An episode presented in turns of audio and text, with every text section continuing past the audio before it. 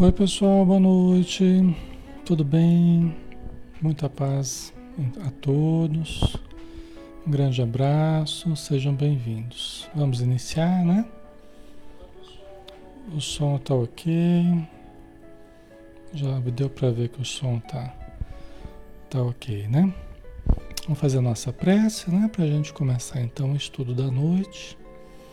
E vamos convidar a todos para nos acompanharem em oração, todos nós juntos, fortalecendo o pensamento, fortalecendo o sentimento, a energia, todos nós direcionando ao nosso Pai Celestial e a Jesus, nosso Mestre, aquele que conduz ao Pai, aquele que é o caminho da verdade e da vida, a bússola divina.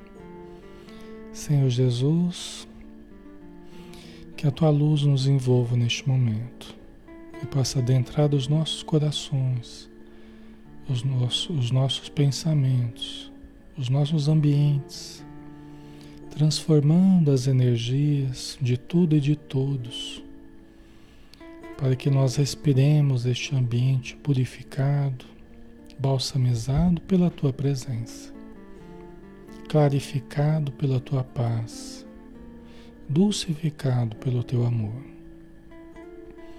Abençoa, Senhor, todos os companheiros e companheiras, irmãos e irmãs que estão conosco em oração, no ato de contrição, no ato de interiorização, buscando o que há de superior dentro de cada um de si. Abençoa as crianças, os idosos, os bichinhos também que estão em cada lar. Abençoa os espíritos necessitados. Abençoa, Senhor, todos aqueles que estão adoentados, os que estão com a Covid ou que estão com outros problemas, porque os outros problemas continuam existindo. Então, que todos possam receber o amparo das equipes socorristas, tanto da matéria quanto do plano espiritual. E aqueles que estejam desencarnando possam receber o amparo, o socorro, a medicação que necessitam na vida espiritual para recobrarem a saúde o mais rápido possível. Que nós possamos caminhar a passos resolutos para frente, Senhor, para o alto, para a luz, hoje e sempre. Que assim seja.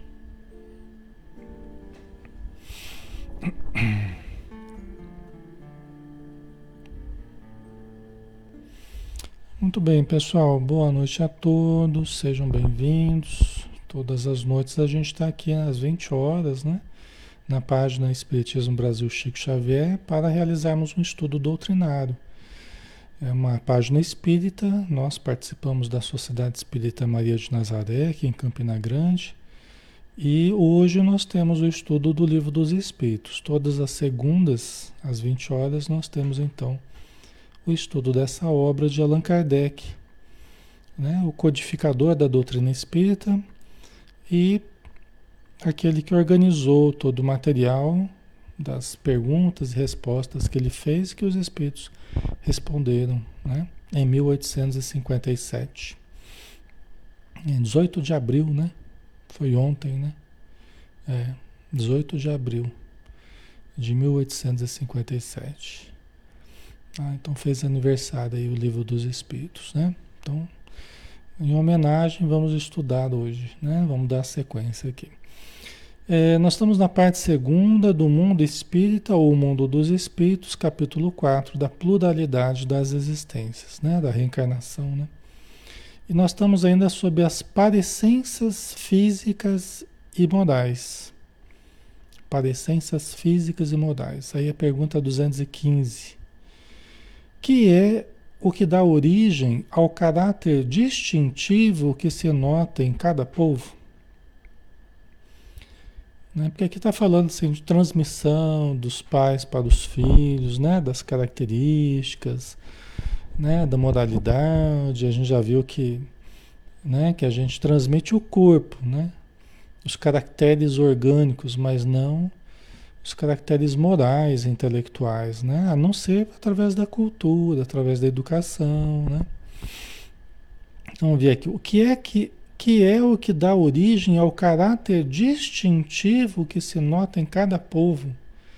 O caráter distintivo, as características individuais de cada povo, né? De cada sociedade, né? O que é que dá essa, essa distinção a cada, a cada povo do planeta, né? O que é que distingue? Vai diferenciando, né? Aí os espíritos responderam: também os espíritos se agrupam em famílias, formando-as pela, analogia de seus pendores mais ou menos puros, conforme a elevação que tenham alcançado. Pois bem, um povo é uma grande família formada pela reunião de espíritos simpáticos. Né? Então, um povo, uma sociedade, né? um país, né? não deixa de ser uma grande família que vai se afinizando, vai se sintonizando, vai se identificando né, pelos seus pendores. Você tem características de povos assim mais ou menos pronunciadas, né?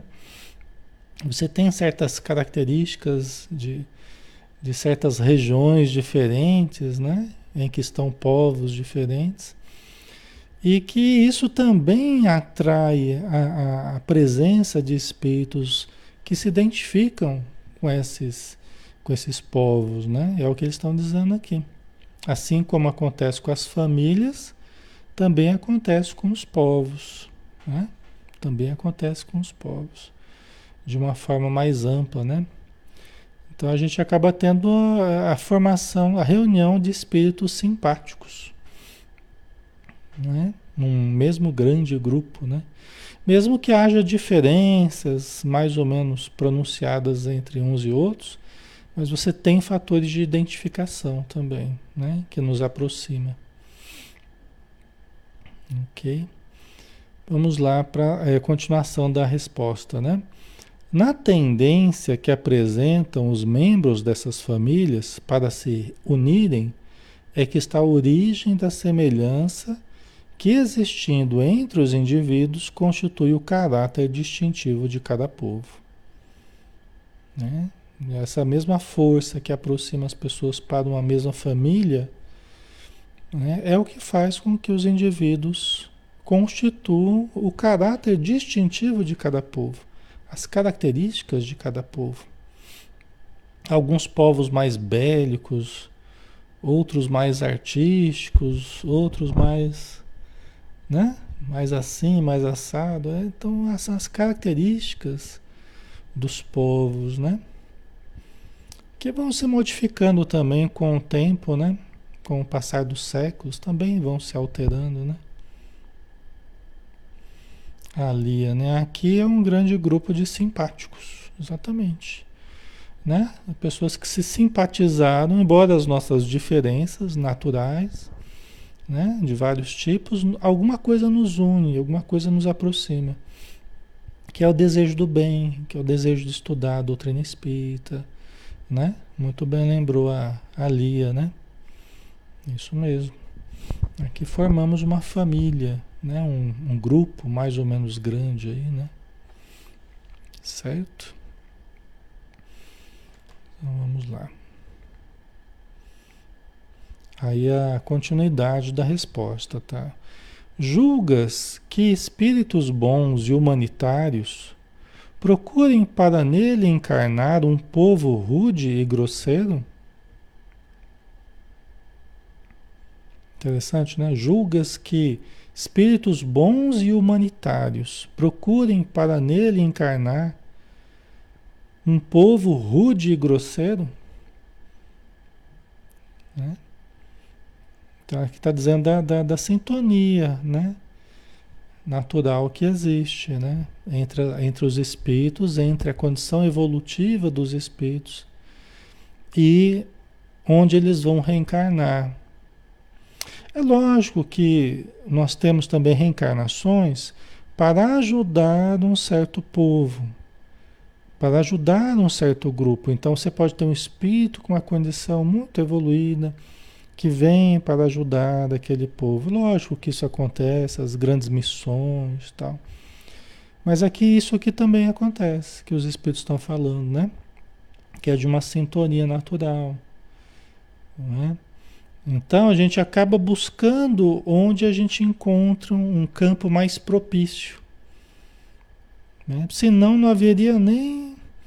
Não haveria nem. nem não, não, não sintonizaria a coisa, não haveria uma sintonia. Né? A gente não conseguiria florescer né? se a gente tivesse uma condição mais elevada num ambiente muito adverso. Né? Seria muito complicado. Né? Então, julgas que espíritos bons e humanitários procurem para nele encarnar um povo rude e grosseiro? Não. Os espíritos simpatizam com as coletividades, como simpatizam com os indivíduos. Naquelas em cujo seio se encontrem, eles se acham no meio que lhes é próprio. Você vê uma coisa, né? É, por exemplo, o Jesus Gonçalves, né? Ele já tinha errado muito, aquele que, que veio a falecer com Hanseníase, né? Chamado o apóstolo de Pirapitingui. Ele morreu no Hospital Colônia de Pirapitingui. Né? O, é, acabava sendo uma, uma cidade praticamente de Hansenianos, né? antigamente chamado leprosos. Né? O Jesus Gonçalves, ele tem um livro chamado A Extraordinária Vida de Jesus Gonçalves, não dele, né? Mas um livro de coletânea de informações, é, mensagens, tal. É muito interessante, né? Ele se correspondeu muito com Chico Xavier durante vida, né? Durante seu período. No passado, ele foi Alarico I, rei dos visigodos, que seriam povos bárbaros, chamados de bárbaros, né? Não eram não eram tão bárbaros assim, mas é, Alarico I, depois ele morreu, passou um tempo, ele veio como Alarico II, que era o pessoal guerreiro, né? Onde passava, devastava. Inclusive ele invadiu Roma, né? né? Eles invadiram a Itália, né? É, foi justamente o Alarico. Se eu não me engano, o Alarico II eu não me, me, recordo se foi o primeiro ou foi o segundo, que ele encontrou Santo Agostinho. Santo Agostinho veio pedir para ele para poupar as, as, as igrejas. Né? Para poupar as igrejas. Ele estava cercando Roma. Né? E aí Santo Agostinho veio pedir para ele poupar as igrejas, que é onde ele colocaria as, as mulheres e, os, e as crianças, né? e os idosos. E realmente a Larico entrou e, e, não deixou e não destruiu nenhuma igreja, né? Quando Jesus Gonçalves é, estava no plano espiritual, né? É, cheio de dívidas, tal, cheio de complicações. Ele foi também o cardeal Richelieu, que foi um dos maiores responsáveis pela Guerra dos 100 Anos na Europa, né? chamado Papa Negro, né? cardeal Richelieu. Foi mais uma encarnação dele, né? Que foi também terrível, né?